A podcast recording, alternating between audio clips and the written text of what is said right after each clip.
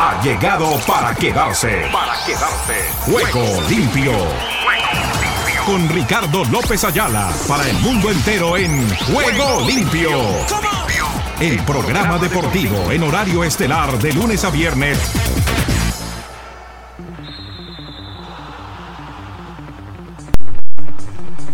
Por Ángeles Estéreo, sin fronteras.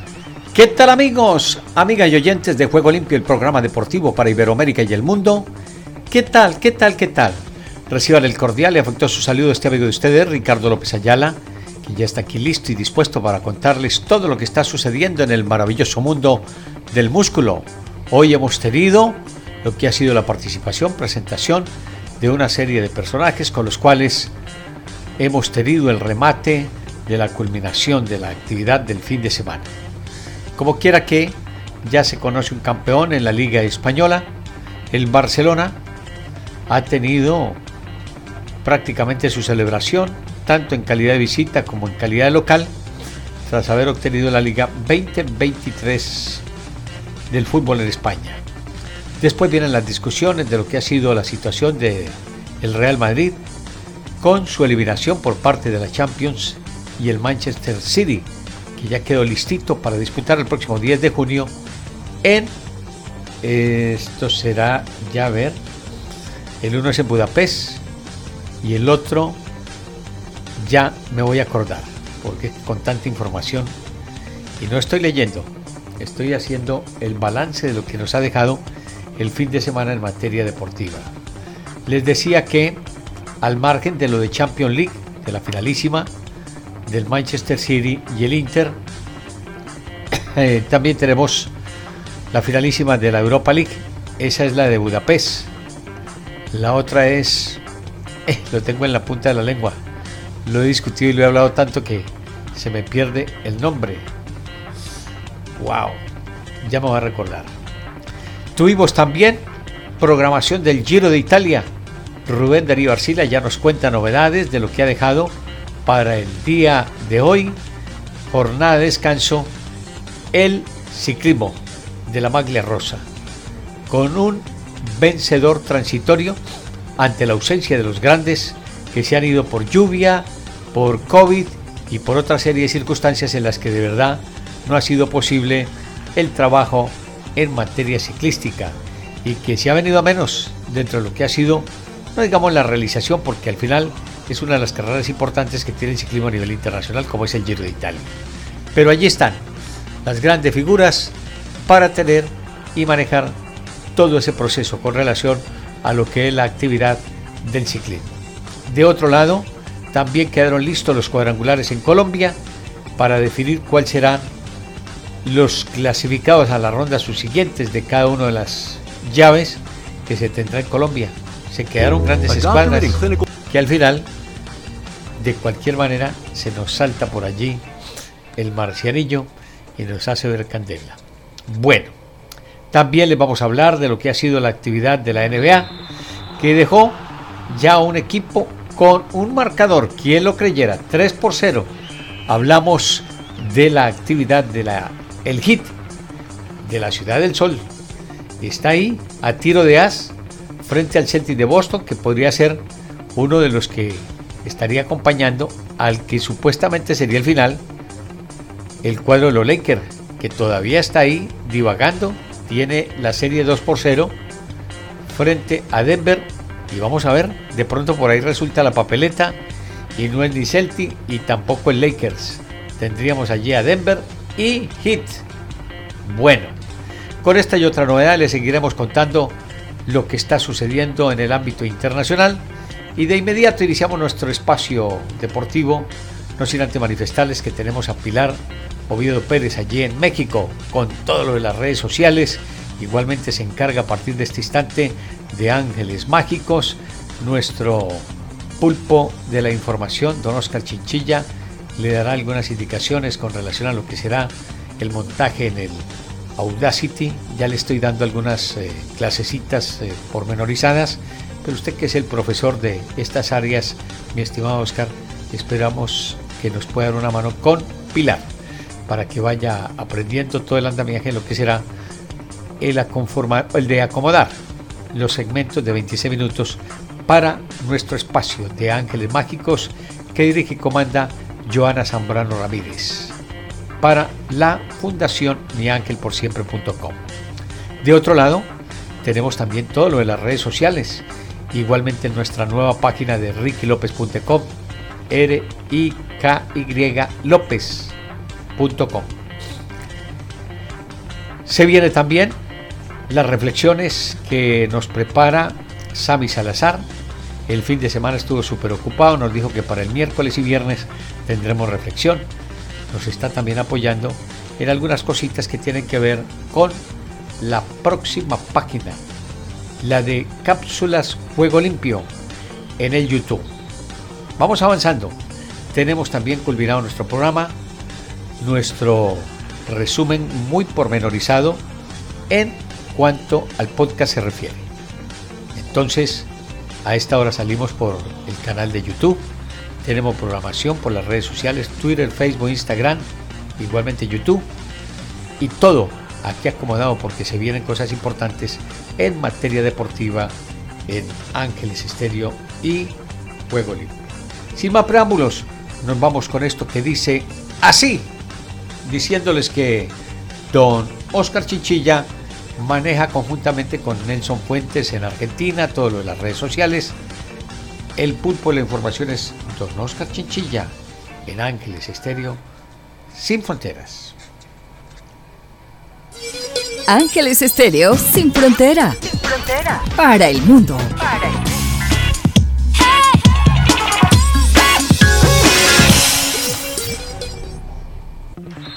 Bueno. Tenemos a esta hora también nuestra base de informaciones y de titulares para lo que tenemos en materia deportiva. Nos vamos con ellos.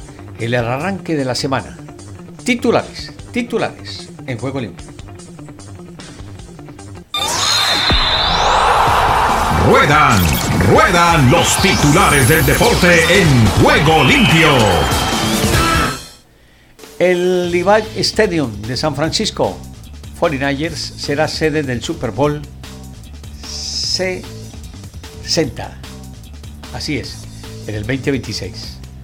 El Levi's Stadium de San Francisco 49ers será sede del Super Bowl 60 en el 2026.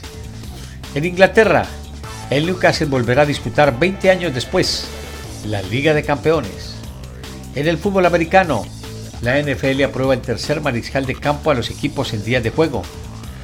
También les contamos que el español Arcega Whiteside supera campamento de novatos y firma con los Falcons.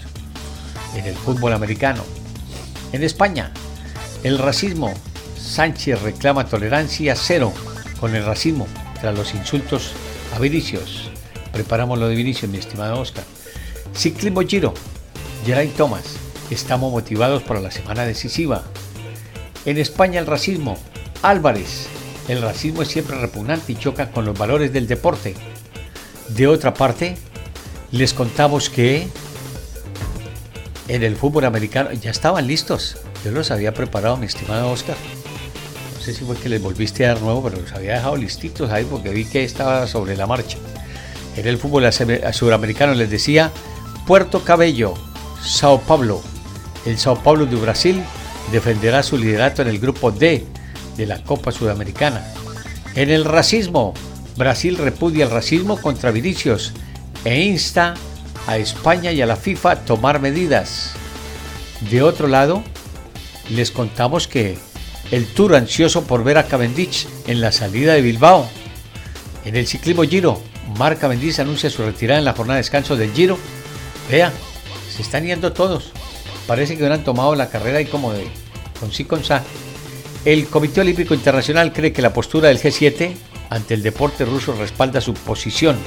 Este en el olimpismo de Ucrania, guerra. Automovilismo Suceso es el presidente de la FIA, horrorizado por el ataque en la Baja California con 10 muertos. En el Mont Bondon, las tres cimas de Lavaredo y la cronoescalada decidirán el Giro 2023.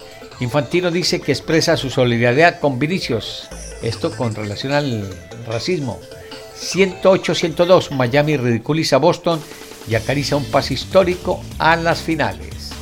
De otro lado, también les contamos que la Liga MX repechaje continuará en apertura 2023 con un nuevo formato. Seis equipos avanzarán directos a la liguilla y cuatro más buscarán el boleto a través del nuevo play-in. Ellos no saben qué acomodar.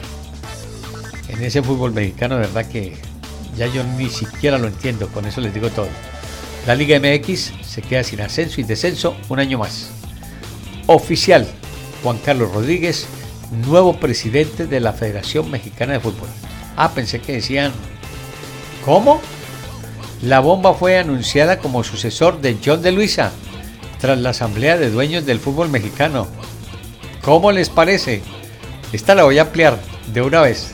Déjenme ver porque Juan Carlos Rodríguez, nuevo presidente de la Federación Mexicana de Fútbol. La bomba fue anunciada como sucesor de John de Luisa. Tras la Asamblea de Dueños del Fútbol Mexicano, Juan Carlos Rodríguez fue anunciado este lunes como nuevo presidente de la Federación Mexicana del Fútbol. Rodríguez estaba allí como uno de los participantes de lo que podría ser este funcionamiento. Atento mi estimado Oscar, porque yo creo que voy a abrir con esta. Esta es de película. Déjenme un segundito, voy a tratar de enviarle ya listito lo que se habla hoy de lo que podría ser entonces el vínculo de Juan Carlos Rodríguez, que ha sido anunciado como nuevo presidente de la Federación Mexicana del Fútbol. Ahí se la mando, mi estimado Oscar, entonces para que abramos, abramos con ello. Aquí está, ahí se la dejo. Esa es la del fútbol mexicano. Ah, ¿qué pasó? ¿Para dónde se me fue? Aquí está, ahí se la dejo. Esa, la de Juan Carlos Rodríguez, vamos a abrir con esa. Déjeme terminar los titulares porque de verdad me desacomodó ese titular. Y tenemos además por allí lo del Tano Ortiz, que renuncia a la América tras la eliminación ante Chivas. Veto de por vida a quienes insultaron a Vinicius. Green Bay será sede del draft de la NFL en 2025. Carmelo Anthony anuncia su retiro tras 19 temporadas. Cuatro candidaturas aspiran a organizar el Mundial Femenino 2027. De otro lado, Ben Roethlisberger no quería que Kenny Pichett tuviera éxito y Dennis de Klaus declinó oferta del Tottenham. Con esta y otras novedades, abrimos nuestro juego limpio en este día. Bienvenidos.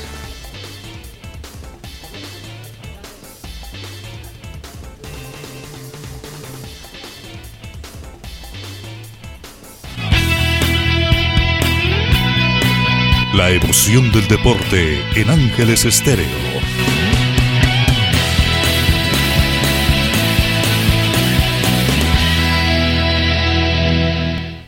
Nos vamos a México para conocer la novedad, la bomba que nos han entregado en este día los seguidores de el fútbol en México.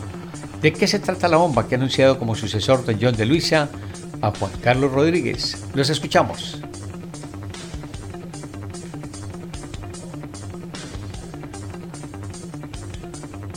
Bueno, un segundito entonces yo voy adelantándoles, les quería decir, ya les había adelantado algunas de las novedades con relación a lo que podía ser esta novedad en materia de lo que podría ser el nombramiento de Juan Carlos Rodríguez en México, porque de verdad la Liga MX buscará inversionistas para acabar con la multipropiedad.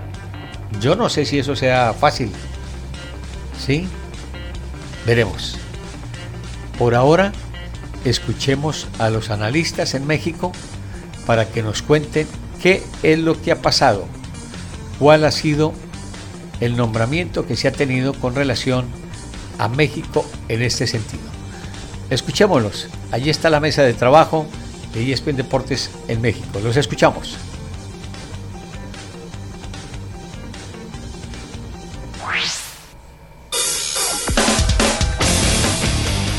México sí se puede en juego limpio. Tiene esa, ese mismo antecedente de haber trabajado en el desarrollo de TUDN. Yo, y aquí hablo en primera persona, tengo el gusto de conocer a Juan Carlos desde 1998, cuando manejaba el negocio familiar, trajo la marca Diadora a México. Em, después se involucró en un proyecto de radio que teníamos con Francisco Javier González como director comercial y la verdad es un tipo brillante, es un gran negociador. Desde el punto de vista de negocios, es alguien que no tengo la menor duda puede sacarle un gran beneficio desde ese perfil al fútbol mexicano y le deseo mucho éxito. Aquí la parte eh, que, vale la pena es todo lo que se mencionaba en, en esta misma pieza, ¿no? Todo lo que tiene que ver con la parte deportiva que también pues pide a gritos atención desde hace rato y que se ha convertido en un nudo gordiano que parece imposible de, eh, resolver. ¿Qué le dirían al nuevo presidente de la Federación Mexicana de Fútbol? ¿Por dónde empezar hacia adelante? ¿Qué necesita el fútbol mexicano, Mario? Comienzo contigo. ¿Por qué empezar? Bueno, primero, eh, lo más importante, Unión. Unión es que si es el presidente, el total apoyo. Unirse en cuanto a toda la idea que hemos planteado y manejado, eh, opinado, buscado, todo el mundo dice, de todo lo que tiene que mejorarse en el fútbol, yo creo que se tiene que mejorar un montón de cosas. Y lo más importante, yo creo que un golpe de autoridad, es decir, es importante que se ponga el moño este de frac, el que tiene, y decir esto es así. Y, y hacer cambios estructurales que deportivamente los necesitamos. Oye, hablabas de total apoyo. ¿Se ha tenido total apoyo para quien se pone en ese puesto? Cuando ves los grupos de poder y que cada quien jala agua, para su molino, ¿eso, ¿eso va a tener eso? Es que esa es la principal tarea. Por eso decía Mario hace un momento, unión. Pero eh, qué complicado va a ser porque el Grupo Orlegui quiere una cosa, porque el Grupo Pachuca quiere otra, porque... Y eh, grupo, entre grupos. exactamente, ¿no? ¿Cómo vas a limar de la noche a la mañana pues todas esas asperezas? Ahora, eh, mencionaba el tema él eh, de, lo deportivo, se mencionaba, pero ahí lo veo yo un poco complicado. ¿Por qué? Porque el tema de la reducción de extranjeros es cierto, pertenece al club de dueños, pero eso pertenece más a una decisión de la liga. Entonces, y eso pertenece a, a, Miquel Arriola, el tema de los descensos, Miquel Arriola, el tema de reducir extranjeros, Miquel Arriola, el tema, o sea, esa es la cuestión de cómo entonces él desde su gestión puedan influir o acordar. Bueno, veremos.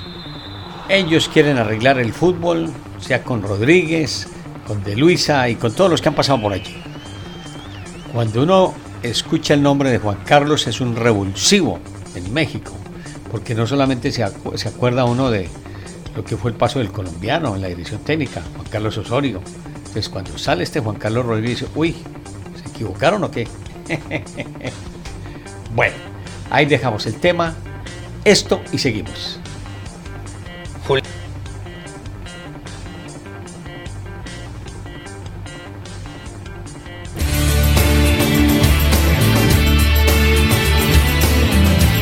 Ángeles Mágicos es el programa de la Fundación Mi Ángel por Siempre que prepara y dirige Joana Zambrano Ramírez de lunes a viernes de 10 a 11 de la mañana. Por Ángeles Estéreo, una radio sin fronteras. Vayamos a España y contactemos a los chicos para que nos hablen qué es lo que se está pasando, qué es lo que se está viviendo con relación al tema de Vinicio Junior, después de lo que ha sido la eliminación del Real Madrid, pero con relación al racismo. Los escuchamos. Vamos con las reacciones, esto es todo lo que pasó ayer y vamos ahora con las reacciones que nos llegan en, el día de hoy. Rodri, desde Madrid, eh, ha habido muchísimo movimiento, una reunión entre Florentino Pérez y Vinicius Junior, muchas reacciones también, reacciones de, Javier Tebas, de, incluso de Rubiales, el presidente de la federación. Eh, a ver si nos puedes dar un poquito eh, el, ambiente que se respira, ambiente rarísimo y, tristísimo que se respira en, en, Madrid después de lo sucedido ayer en Mestalla. Rodri.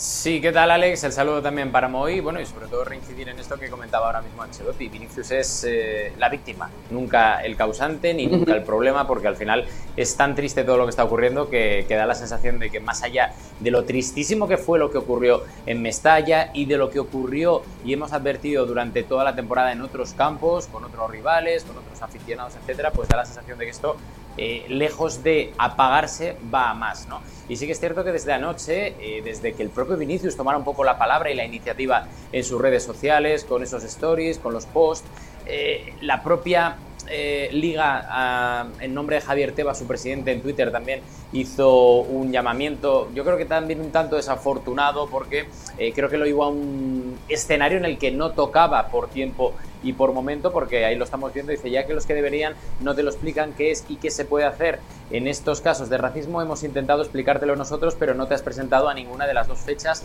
acordadas que tú mismo solicitaste. Antes de criticar e injuriar a la liga, es necesario que te informes adecuadamente, Vini. No dejes que te manipule nadie, asegúrate de entender bien las competencias de cada uno y el trabajo que venimos haciendo juntos, que seguramente Javier Tebas tiene parte de razón en lo que dice, pero no tocaba por ser eh, un hecho tan reciente, tan delicado y que además obtuvo la respuesta del propio Vinicius, que se quejó amargamente a Javier Tebas y que, viene a decir como que, eso es lo que dijo Ancelotti, lo que eh, comentamos muchos, que él no es el problema, sino la víctima del mismo.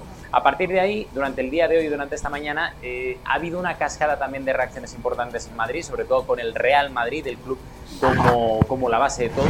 Hubo un comunicado del club en el cual eh, expresaba a nivel institucional el Real Madrid el, el, desasosiego y obviamente el apoyo total a Vinicius. Ese comunicado precedió a una reunión entre Florentino Pérez y Vinicius, en la que me cuentan que, el propio presidente del Real Madrid ha estado muy cercano con Vinicius, ha estado muy participativo, muy cariñoso, cercano obviamente, y escuchando eh, lo que Vinicius ya le dijo durante varias fases de esta misma temporada, eh, y en la que Vinicius pues obviamente dijo que él estaba tranquilo eh, y que se quiere quedar en el Real Madrid. un poco también en el hilo o en la misma línea que ayer comentaba nuestro compañero Gustavo Hoffman, diciendo que llegó incluso el entorno de Vinicius a eh, ofrecerle a Vinicius una salida de la liga por si el jugador lo necesitaba o lo necesita en un futuro próximo. Pero de momento Vinicius está contento en el Real Madrid, quiere seguir en la liga, pero sí que es cierto que Vinicius quiere que esto pare, se detenga. Y no por él solo, después de hablar durante toda la mañana con gente muy cercana a Vinicius, sino también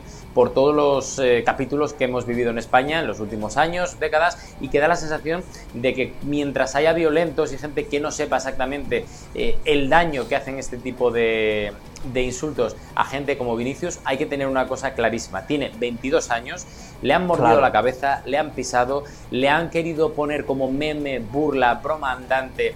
Y ahora que ha explotado y ha salido lo que todo el mundo pensábamos como un grandísimo jugador y seguramente el mejor en su puesto, sigue recibiendo insultos racistas. Y esto es algo que hay que erradicar desde ya y que él está empeñado en intentar luchar contra ello y no ser el abanderado de toda la gente de raza negra en este caso, sino intentar luchar por absolutamente todos, porque esto es una guerra de todos.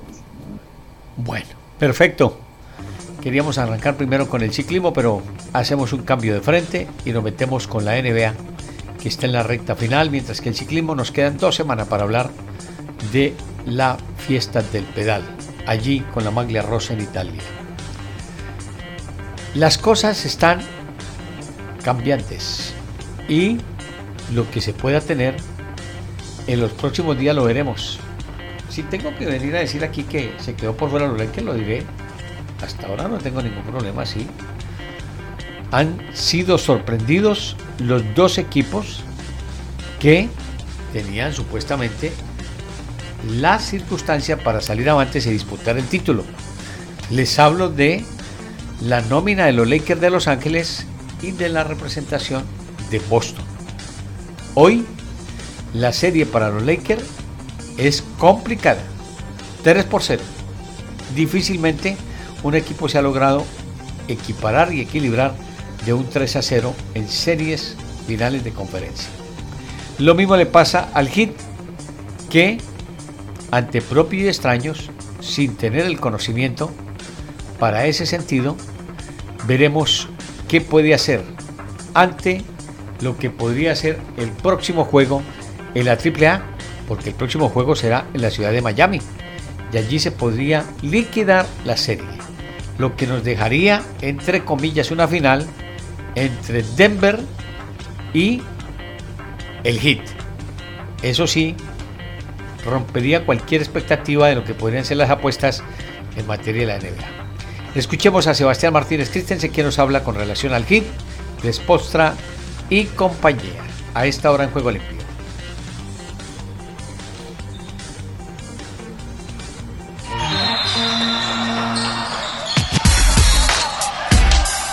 Esta hora llega la NBA a Juego Limpio. Inicio del tercer juego de las finales de la Conferencia del Este entre los Boston Celtics y el Miami Heat, los protagonistas de Boston decían que tenían dos caminos por seguir. O tiraban la toalla o peleaban hasta el final. Y en sus palabras, en su ADN no estaba rendirse. Lo curioso y lo llamativo, que después en el tercer partido vimos todo lo contrario. Un equipo que pareció tirar la toalla, que pareció rendirse. Un partido en el cual los titulares ni siquiera jugaron el último cuarto. A veces, porque psicológicamente es difícil mantener el enfoque, vemos ese tipo de carencia de esfuerzo en un cuarto partido si estás abajo 3-0, pero estando abajo 0-2, con tu espalda contra la pared, con la necesidad imperiosa de ganar porque aquellos equipos que están 3 y 0 tienen un récord de 149 y 0 en la historia de la NBA. El esfuerzo que dieron humillante. Es la única palabra para describirlo. Podemos volver a hablar de las pérdidas, la falta de cohesión en el último cuarto, pero la realidad es que no defendieron, no metieron las manos. Y esa es la clase de derrota que a mi juicio puede hacernos pensar en el futuro de John Mazula. Boston ha estado a tres finales de conferencia en los últimos cuatro años. Y en las tres ha tenido tres entrenadores diferentes. Y la carencia de continuidad tal vez se nota. Y la falta de experiencia de Mazula tal vez se nota un poco más. Él después del partido dijo, no los tenía listos para jugar. ¿Y qué estamos haciendo ¿Qué tal? a esta altura del partido? Es la clase de derrota que a mi juicio provoca cambios en Boston. Que difícilmente Totalmente. puedan remontar esta ecuación. No porque lo dicen las estadísticas, sino porque nada de lo que nos han mostrado en esta serie nos hacen pensar que puedan dar un esfuerzo. Pero en esa te equivocaste O también, mi estimado Sebastián, porque en cuatro de cinco partidos. Miami, por cierto, todavía no ha perdido en casa en esta postemporada porque el play-in oficialmente no se contabiliza como un partido de postemporada. Un esfuerzo Bueno. humillante por parte de los Celtics que me imagino meterán las manos en el cuarto partido, pero a la vez me temo que ya es demasiado tarde. dijiste otra cosa. Eso también hay que decirlo, mi estimado Sebastián. Yo siempre agradecido con los comentarios y con todo el trabajo que realizas con relación a la NBA, pero hay que decirlo, hay que decirlo. Le apostaste al Celtic. Dijiste que el Celtic sería uno de los equipos que avanzaría. Lo mismo que yo he dicho con los Lakers. Nos podemos equivocar. Sí, los médicos también se mueren. Entonces no vamos a cambiar ahora la papeleta. Sí, yo tengo que decir, sí, dije que los Lakers pueden avanzar. Están también en una situación parecida a la que tiene hoy el Celtic de Boston. A un juego y chao. Como puede ser el 3-1, el 3-2, el 3-3 y llegar a un partido definitivo. Eso no lo veo tan fácil. Pero bueno. No, no, es que hay que apostarle porque si no, entonces no le pierde el cabello. ni la barba, ni nada de eso. No, para aprobar las circunstancias hay que lanzarse uno al agua. Porque es que es muy fácil hablar después. Como dicen, después de la batalla todos son generales. Después de la guerra todos son generales. No, lo bueno es antes. Cuando se la juega uno así con disposición y con argumentos. Si se dan bien y si no, por lo menos uno se la jugó. Bueno. Dejamos allí el tema de la NBA, este mensaje y continuamos.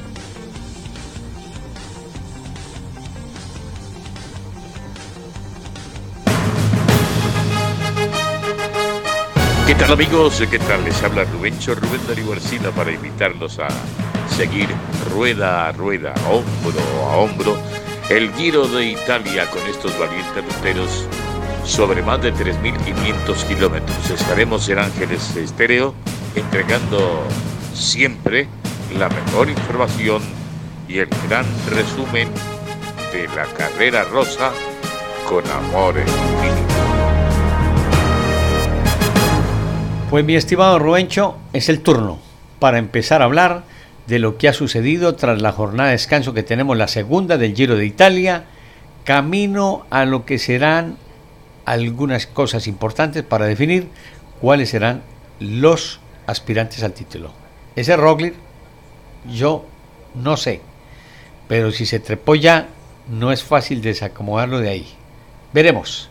Usted tiene la palabra tras esta jornada del fin de semana, sábado y domingo, y lo que nos deja listos ya para una semana más de la Maglia Rosa, aquí en Juego Limpio por Ángeles Estéreo, sin fronteras, al aire Robencho.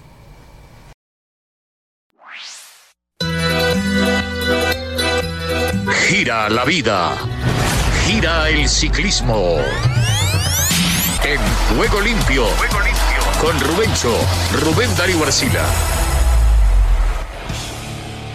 ¿Qué tal amigos? ¿Qué tal? Les habla Rubencho, Rubén Darío Arcila para que hablemos del Giro, Giro de Italia que disfrutó este lunes de su segunda y última jornada de descanso para reanudar la competencia este martes, con una etapa de montaña de 203 kilómetros, con salida en la localidad de Sabio Chiese y llegada en alto en el Monte Bondone.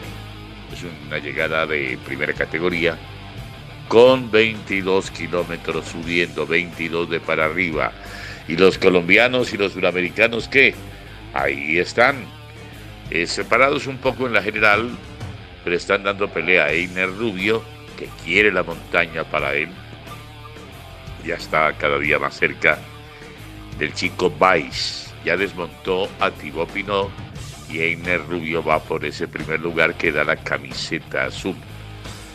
La última etapa que tuvimos antes del descanso la ganó Brandon McNulty, corredor de Emiratos Árabes la segunda victoria de Emiratos en este Giro de Italia. La primera fue con Ackermann, el pedalista alemán. En la pasada etapa número 15 celebramos el cumpleaños de Marca Bendiz, que entre otras cosas en este día de descanso anunció su retiro. Esta es su última participación. Tiene 38 años y un montón de victorias. Yo creo que más de 140 victorias. Es un grande este que se marcha de la isla de Man. El otro cumpleañero en este pasado fin de semana fue nada menos que Legnesun, el, Andreas Legnesun, el corredor noruego que fue el líder de la, del Giro durante cinco días y que podría volver a hacerlo, ¿no? Hay que tener mucho cuidado con él. La general entonces nos presenta al reanudar acciones, mi querido Ricardo, a Bruno Almirail, en el primer lugar y a un minuto ocho segundos Geraint Thomas. El tercero sigue siendo Roglic, pero a dos segunditos únicamente de Thomas. Eso sí, separado de Bruno Almirail por un minuto diez. Joao Almeida fue desplazado a la cuarta casilla, recuerden que él estaba de tercero. El portugués queda a 1.30. Andreas Legnesun, el cumpleañero, el de los 24, 24 añitos, sí, está a 1.50 en el quinto lugar. Por ahí hay que ponerle cuidado a, Damiano Caruso, ¿no? no lo mueven de ahí, ahí está sexto. A 2.36 el hombre del Bahrein, es el mejor ubicado del Bahrein. Hay otro que ustedes no miran mucho, pero es del Jayco, el equipo eh, Jayco es Eddie Dunbar que es octavo, está a 3.40. Y Time, eh, Time Naresman, el corredor de Lineos, está noveno a 3.55. Lorenz de Plus, de Bélgica, también de Lineos, está a 4.18. Esto para no hablar sino del top 10 de la carrera. Los colombianos están a más de 6 minutos. Los mejor ubicados son Santiago Vitrago y Einer Rubio esas son nuestras grandes esperanzas para protagonizar una etapa, un concierto en la montaña, puede ser hoy en el Monte Bondone. Esa es la esperanza. Y Fernando Gaviria quedará a la espera de una, nueva llegada al sprint, al remate, porque la general, pues ya ustedes saben que él no va por nada que tenga que ver con el top 10, ni el top 20, ni top 5, nada de eso. Él está a más de dos horas separado en la general pero lo que le interesa es adjudicarse una etapa que llene su palmarés. Se le fue su parcero, Marca Bendiz, que estaba en el Astana, pero ahí le queda gente para levantarle el embalaje. Es un buen equipo este que trae el Movistar, se colaboran, se ayudan. Joaquín Rojas le ha ayudado mucho, por ejemplo, a Iner Rubio, lo sacó del lote en la última fuga, lo empalmó con el grupito de 16 que se armó inicialmente donde iba Brandon McNulty, el ganador de la etapa. Es todo por ahora. Esperemos que en esta gran montaña de primera categoría, el martes reanudando acción, lleguen buenas noticias para el ciclismo colombiano. Gracias, juego limpio aquí desde Marinilla, Antioquia. Buena suerte y buen camino. Gracias, Rubencho. Completa la información de lo que ha sido el remate de semana, el descanso y la reanudación. A lo que será la montaña en el Giro.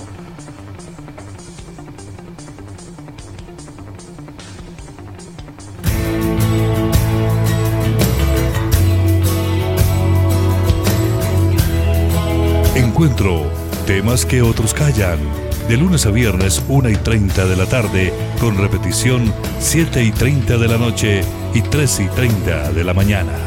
Por Ángeles Estéreo, una radio sin fronteras.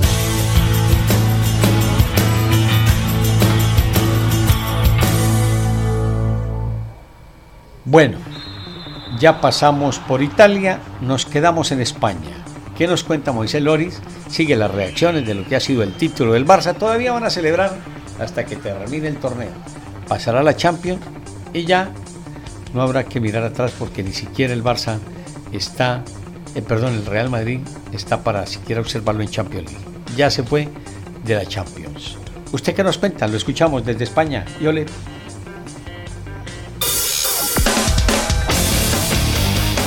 España Deportiva en juego limpio.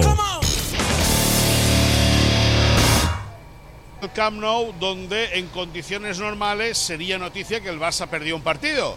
Pero no, hoy la noticia es otra completamente diferente. El Barça ha celebrado su vigésimo séptimo título de liga, después de una temporada en la cual el equipo de Xavi Hernández se hizo muy sólido en defensa, supo eh, contrarrestar muy bien todos los ataques que tuvo y hizo buenos los goles que evidentemente marcó a lo largo de la temporada. Como decíamos, perdió 1-2 ante la Real Sociedad en un partido intrascendente para el Barça. Sergio, Sergio, Sergio Busquets subió al palco presidencial, ahí levantó el trofeo, posteriormente bajó y se unió con sus compañeros con los que celebró evidentemente el título de una manera pacífica. Hubo mensajes de Busquets que lanzó una misiva interesante diciendo que el futuro del Barça es esplendoroso, por lo tanto perdió el Barça, que debería haber sido noticia, pero no. La noticia hoy aquí en el Camp Nou fue que el conjunto azulgrana celebró su vigésimo séptimo título de liga. No para esto, el Barça el martes juega en Valladolid partido de liga importante para los visitantes porque están peleando por no descender y lo que pase con el Barça, con el Valladolid, con Busquets y con todos vendremos aquí, Sport Center. Bueno. Y lo contaremos. Gracias, Moisés. Sí, celebran ahí perdiendo, porque perdieron el partido. Lo mismo que el Real Madrid también perdió el fin de semana. ¿Qué le vamos a hacer?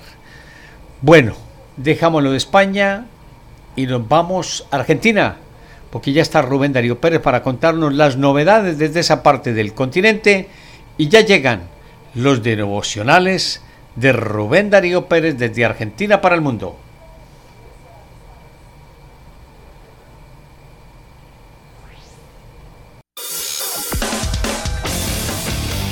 Argentina Deportiva, bienvenida a Juego Limpio. ¿Qué tal Ricardo y amigos de Juego Limpio? Bienvenidos a la información deportiva desde el sur del continente, aquí, la República Argentina. Estamos hablando de la selección argentina de mayores, vigente campeón del mundo, que tiene rivales confirmados para la fecha FIFA de junio, en la previa del comienzo de las eliminatorias sudamericanas rumbo a la Copa de 2026. La AFA confirmó que la selección liderada por Lionel Messi hará en junio una gira por Asia y enfrentará en amistosos a Australia e Indonesia. El jueves 15 de junio, Argentina iniciará esa ventana de la fecha FIFA en China, donde enfrentará a Australia, el rival de octavos de final del pasado Mundial de Qatar 2022 en Beijing. Y cuatro días más tarde, el lunes 19 de junio, el seleccionado albiceleste chocará con Indonesia en Yakarta. Y hablamos del turismo carretera, porque Otto Frizzler con un Ford fue la sorpresa de este domingo en una nueva final del turismo carretera. El joven de 20 años se impuso en el de la sexta fecha del calendario anual en el Autódromo de Termas de Río Hondo y consiguió su primer triunfo en la categoría. Hablamos también de River Plate porque derrotó a Platense por 2 a 1 en el estadio más monumental por la séptima fecha de la liga profesional. Miguel Borja e Ignacio Fernández convirtieron para el millonario que volvió a sacarle 5 puntos a San Lorenzo y respira en la punta, mientras que Ronaldo Martínez descontó para el Calamar y Sarmiento de Junín y Huracán empataron 0 a 0 en el estadio Eva Perón por la séptima fecha de la liga profesional. El verde jugó casi todo el complemento por un hombre menos por la expulsión de Harrison Mancilla, mientras que el Globo todavía no ganó con Sebastián Bataglia como entrenador. Y con golazo para cada lado, Colón de Santa Fe y Barraca Central igualaron 1 a 1 en el cementerio de los elefantes, partido correspondiente a la séptima fecha de la liga profesional. Juan Álvarez en el primer tiempo abrió la cuenta para el local, mientras que Iván Tapia en el complemento convirtió la igualdad de los visitantes. Y el viernes por la noche Boca Junior ganó uno de esos partidos que ganaba antes de la llegada de Jorge Almirón, sin jugar bien y con una jugada aislada sobre el final del partido, producto de una inventiva individual. Con ese envión el plantel retomó los entrenamientos pensando en la Copa Libertadores. El Ceneice, décimo en la liga profesional y a 13 puntos del líder River Plate, tendrán un duelo clave el próximo miércoles por la Copa Libertadores. Visitará al Deportivo Pereira con la chance de ganar y sellar su pase a los octavos de final a falta de dos fechas. Y hablamos de Belgrano y Talleres de Córdoba que igualaron 1 a 1 en Alberdi en un clásico cordobés del que se esperaba mucho y no decepcionó. Los dos equipos disfrutaron un buen partido y tuvieron sus ocasiones para ganarlo. Pablo Vegetti y Nahuel Bustos marcaron los goles y Nahuel Lozada le tapó un penal a Michael Santos en el 0 a 0 del marcador. Belgrano comenzó ganando con un gol de Vegetti a los 47 minutos del primer tiempo y en la última jugada de la primera parte el goleador le ganó a todos dentro del área y empujó el balón a la red tras un buen córner de Gabriel Companucci. Por ese tanto el local se fue arriba en el marcador al descanso. Sin embargo Talleres salió con todo al segundo tiempo y a los 9 minutos Bustos igualó el encuentro. Y Lanús se recuperó del último traspié que sufrió en La Plata ante Gimnasia y derrotó 1 a 0 a Newell's Old Boy en el estadio Néstor Díaz Pérez por la 17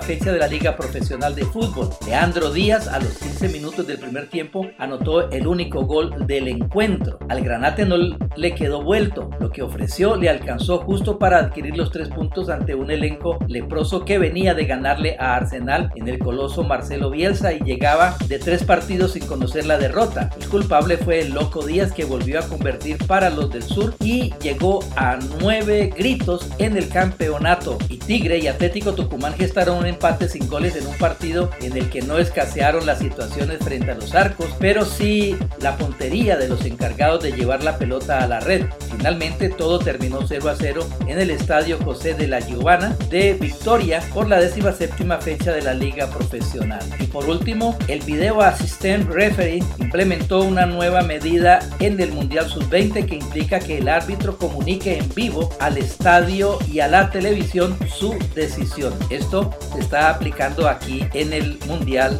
Sub-20 en Argentina. Y bien Ricardo, esta es toda la información del músculo aquí, la República Argentina. En Ángeles Estéreo y para Juego Limpio, Rubén Darío Pérez. Gracias Rubén. Completa la información desde el sur del continente. El turno para Centroamérica y el Caribe. Entra Salazar.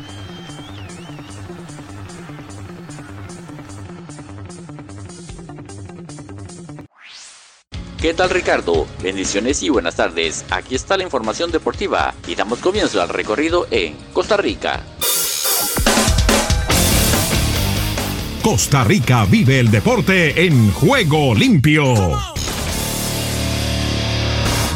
Alajuelense sale vivo del Saprissa y el campeón se definirá en una gran final. Este fin de semana en Tibás, Alajuelense vivió de la renta y pese a caer un por 0 ante Saprissa, alargó la definición del clausura a la gran final. Los sapricistas estaban obligados a darle vuelta al 3 por 0 del Morera, pero no estuvieron ni cerca de lograrlo. Los morados, obligados a buscar el partido, salieron volcados al ataque, mientras que los rojinegros buscaban cómo capear al rival. El juego en estos 45 minutos no eran claros. La S estaba sobre revolucionada y era imprecisa, en especial en el último cuarto de cancha. La liga aguantaba, cerraba los caminos y controlaba a los morados, que llegaban sin claridad. Saprissa lo intentó y lo volvió a intentar, con más tesón que razón. Y no se movió el marcador más. Ahora habrá que esperar dos partidos más para conocer el campeón nacional costarricense. Dos clásicos más que volverán a tener una rica historia. Honduras. Los aires hondureños cruzan en juego limpio. Olimpia dejó vivo al Olancho Fútbol Club en la final de ida. Partido digno de final, en el que hubo de todo, goles, emociones y jugadas apremiantes, que terminaron con el empate 2 por 2 entre el Olancho Fútbol Club y Olimpia, en el juego de ida de la final de torneo de clausura de la Liga Nacional Hondureña, disputado en el Estadio Juan Ramón Brevé Vargas de Juticalpa. El marco impresionante de aficionados disfrutaron de un tremendo partido en el que el empate fue justo y milagroso para los polanchanos, que revivieron en el último minuto de partido. El juego definitorio de vuelta se disputará el próximo domingo 28 de mayo en el Estadio Nacional Chelato Ucles, El Salvador. El Salvador vibra con los deportes en juego limpio. Federación Salvadoreña de Fútbol ordena apertura e instrucción de procedimiento tras estampida en el Cuscatlán. La Comisión Disciplinaria de la Federación Salvadoreña de Fútbol ordenó una apertura e instrucción de procedimiento por la tragedia ocurrida en el partido entre Alianza y el FAS en el Estadio Cuscatlán, en el que murieron 12 personas. La resolución de la Comisión Disciplinaria instruye a la Junta Directiva del Alianza a rendir un informe detallado sobre los hechos ocurridos en el que incluyan las acciones realizadas para garantizar la seguridad e integridad de las personas en el estadio, la evaluación de riesgos hecha por el equipo y las medidas de prevención y seguridad que se habían adoptado previo al partido y qué acciones habían planificado para cubrir casos imprevistos. Desde el centro de América y del Caribe les informó para Juego Limpio de Ángeles Estéreo, Esdras Salazar.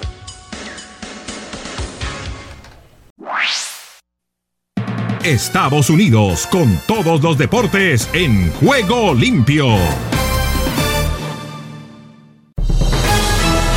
Aquí comienza Deportivo Internacional, una producción de La Voz de América. Les informa Henry Llanos. Sobrevivientes y testigos de una estampida en un estadio de fútbol del Salvador que dejó 12 muertos y decenas de lesionados relataron cómo empezó todo cuando cientos de aficionados se arremolinaron frente a una pequeña puerta de ingreso.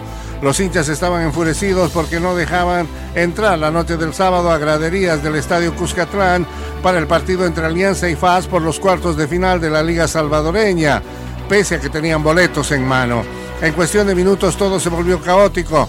Muchos intentaban derribar la puerta, la gente comenzaba a quedar prensada entre sí. Varios sentían que no podían respirar. La gente empezó a empujar, la gente tiró el portón porque quería vivir. A mi hijo lo aplastaron entre 20 y yo pensé que se me iba a morir, relató Héctor Rivas, un aficionado de Alianza que había acudido con su hijo al estadio. Aquí el único responsable es la directiva de Alianza, que no le echen la culpa a la gente, dijo.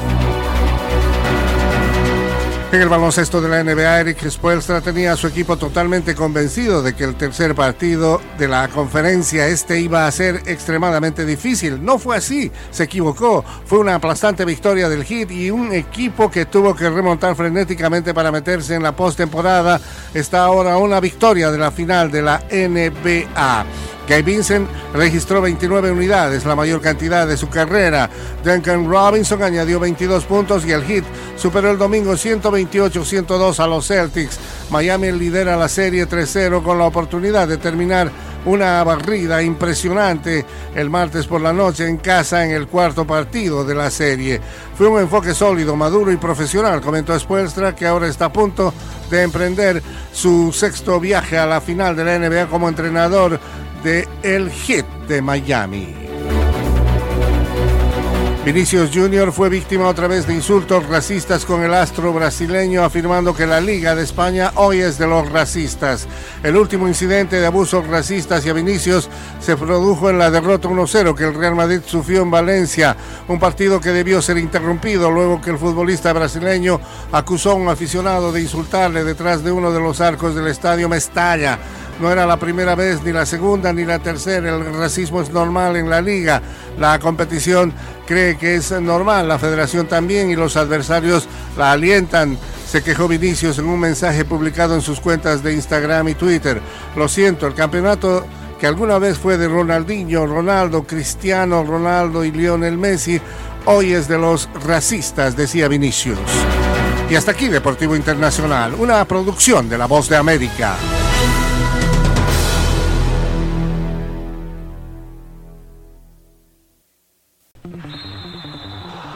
Bueno, el doctor Chan Stanley llega a esta hora. Solo un minuto. Solo un minuto. La Biblia describe dos clases de juicios, uno para quienes no tienen una relación con Jesucristo y otro para quienes sí la tienen. Para los creyentes el juicio es una evaluación de la vida de la persona. Si bien eso puede sonar alarmante, sabemos que nuestro juez será Jesucristo. Podemos confiar en aquel que dio su vida por nosotros, que nos trajo a formar parte de la familia de Dios, que habla con el Padre a nuestro favor y que intercede por nosotros. La naturaleza santa de Cristo asegura que será justo y por ser perfecto no cometerá errores ni tratará a ciertas personas de manera más favorable que a otras. Los cristianos no tenemos que temer al juicio, porque podemos confiar en nuestro juez y en sus propósitos. Si deseas tener esta parte del programa, escribe a Juego Limpio y arriba el ánimo.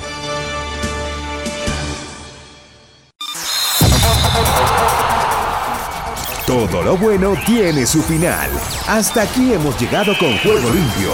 De lunes a viernes. ¿Para qué más?